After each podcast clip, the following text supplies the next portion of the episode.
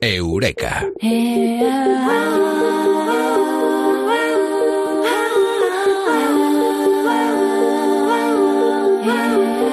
Atención, ha comunicado un grupo de científicos eh, de la Universidad Johns Hopkins eh, que las experiencias místicas pueden ser positivas.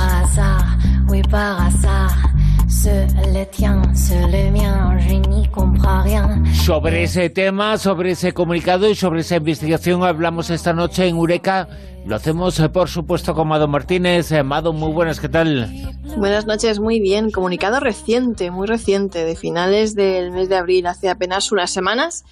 Bueno, de, la Escuela de Medicina de la Universidad Johns Hopkins, una de las eh, más prestigiosas de todo el mundo, que dice que las experiencias místicas tienen efectos positivos duraderos para la salud mental. Pedazo de titular. Las experiencias ¿Y en qué se basa? Porque habrá una investigación detrás, eh, no será decir por decir. No, no lo dicen por decir, obviamente. Un grupo de investigadores ha hecho un estudio cuyos resultados además han sido publicados en la revista Plus One, y lo han hecho con miles de personas, y de lo que habla es que de las experiencias de encuentros con Dios, seres divinos, la realidad última, ángeles y cosas así, ya sean vividas de forma espontánea a raíz de una experiencia cercana a la muerte, meditando, o ya sea mediante el consumo de sustancias psicodélicas, tienen un impacto positivo muy parecido entre sí en lo que a salud mental se refiere. Y mm, los investigadores dijeron que la mayoría de los encuestados atribuyeron estos cambios positivos duraderos a su salud mm, psicológica a estas experiencias. Por ejemplo, se sentían más satisfechos con su vida. Tenían un sentido de propósito, eh, le habían encontrado sentido a la vida, al destino y, y estos efectos positivos seguían además presentes, esto es muy interesante, décadas después, es decir, eran realmente duraderos. Así que, bueno, esto es lo que han descubierto estos investigadores, es que estas experiencias podrían tener, según ellos, propiedades curativas. Roland Griffiths, además, que es profesor de psiquiatría y ciencias del comportamiento de la Escuela de Medicina de la Universidad Johns Hopkins, dice que a pesar de que la medicina occidental moderna no suele considerar estas experiencias espirituales o religiosas como una herramienta contra la enfermedad, nuestros hallazgos, decían, sugieren que a menudo conducen a una mejora de la salud mental palabras importantes. Eh, decimos que casi 5.000 participantes, ¿eh? fueron casi 5.000 las personas que participaron en, en, este estudio y entre ellos había, bueno, pues de todo, ¿no? Los que habían tomado hongos mágicos, LSD, ayahuasca, DMT y los que no habían tomado ninguna droga. Y claro, e, es que el primer problema puede ser discernir y certificar qué significa tener una experiencia mística. Eh, si es eh, la parte subjetiva, es muy amplio el espectro, si es eh, la parte objetiva, hay que definirlo muy bien. Y lo han definido muy bien, lo han tenido claro, cómo se puede determinar qué es una experiencia mística.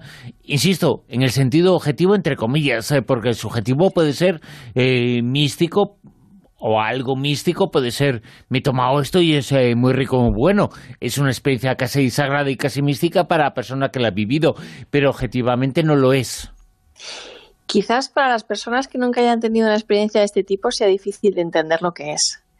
Eh, y quizá para las que sí que lo hayan tenido, ya sea pues mediante una experiencia cercana a la muerte, estimulación intercarnaneal, meditando o mediante el uso de drogas, pues sea mucho más fácil entender lo que es una experiencia de este tipo, una experiencia mística en la que, bueno, pues uno parece que está en un estado de conciencia alterada, por así decirlo, en el que tiene una serie de alucinaciones, entre comillas, ¿no?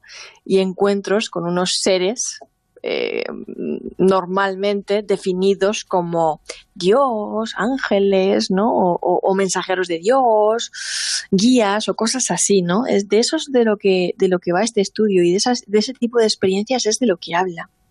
Fíjate, entre los participantes habían 3.476 que sí eh, habían consumido productos eh, psicodélicos, sustancias psicodélicas, a la edad de 25 años habían tenido esta experiencia y unos 809 que no habían tomado nada, pero sí habían tenido una experiencia mística de forma espontánea a la edad de 35 años de media. Pero eh, ellos tenían 38 años de media en el momento de hacer eh, o de participar en este estudio. Y los hallazgos clave fueron los siguientes. Dijeron que el 75% la calificaron o calificaron este encuentro con Dios, entre comillas, ¿vale? Eh, estoy parafraseando lo que dicen estos investigadores y estos psiquiatras. lo definieron como una de las experiencias más significativas de su vida y además experimentaron cambios positivos a nivel de satisfacción, propósito y sentido de la vida. Además, más de dos tercios de los que dijeron ser ateos antes de la experiencia ya no se identificaron como tales después. La mayoría tenía recuerdos vívidos del encuentro que frecuentemente, además, involucraba la comunicación con alguna entidad y tenía esta entidad los atributos de conciencia en un 70%, benevolencia en un 75%, inteligencia en un 80%, sacralidad en un 75% y existencia eterna en un 70%. Además, ambos grupos manifestaron, asimismo, una disminución del temor a la muerte. Pero en el grupo de los que habían tomado psicodélicos, esta disminución a la muerte era mucho mayor, en un 70%, mientras que en el otro era de un 57%. Y además, cerca de un 15% afirmó que esta experiencia había sido el mayor desafío psicológico de sus vidas. Y los que usaron psicodélicos eh, fueron más proclives, además, a usar la palabra Dios o emisario de Dios para referirse a esta entidad del encuentro, ¿no? Mientras que los que, mm, bueno, pues no habían consumido nada la calificaba como un encuentro con una realidad superior o realidad última. Ahora bien, este psiquiatra, Griffiths, lo que quiere ahora es explorar pues, los factores que predisponen a una persona a tener un encuentro de este tipo percibido como algo tan memorable, ¿no? Que te deja tanta huella, tanta marca y que incluso puede llegar a ser curativo, que te altera tan profundamente la vida y también pues le gustaría ver qué es lo que pasa en el cerebro durante la experiencia, ¿no? Y bueno, importante, dos cosas importantes. La primera, eh, estos datos se basan en un cuestionario, las respuestas pueden ser sesgadas. Y segunda cosa importante, Bruno, eh, no estamos defendiendo ni el estudio defiende el uso de alucinógenos y mucho menos sin control.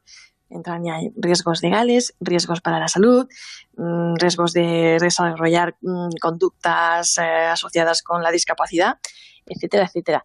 Pero si quieres que te diga una cosa, yo cuando hice el trabajo de fin de grado de antropología en la universidad, que bueno, luego se manifestó en ese libro, mm, la prueba, yo ya sabía que las experiencias místicas, en concreto las experiencias cercanas a la muerte, mm, podían producir profundos efectos positivos a nivel psicoterapéutico en, en las personas, porque en ese libro, en mi libro, hablé, entre otros, de un estudio que realizaron los psiquiatras estadounidenses David Raft y Jeffrey Anderson, y lo que decían estos investigadores es que, bueno, ellos se fijaron en los casos de personas que tras sufrir una experiencia cercana a la muerte, habían descubierto aspectos de sí mismos que deseaban integrar, pero también se habían enfrentado a otros que deseaban erradicar. Y ellos decían que estas personas se volvían muy curiosas respecto a sí mismos y creaban estados mentales especiales a los que accedían a experiencias de cambio y autoconocimiento. Pero ¿por qué le interesaba tanto eh, les interesaban tanto estas experiencias, estas experiencias cercanas a la muerte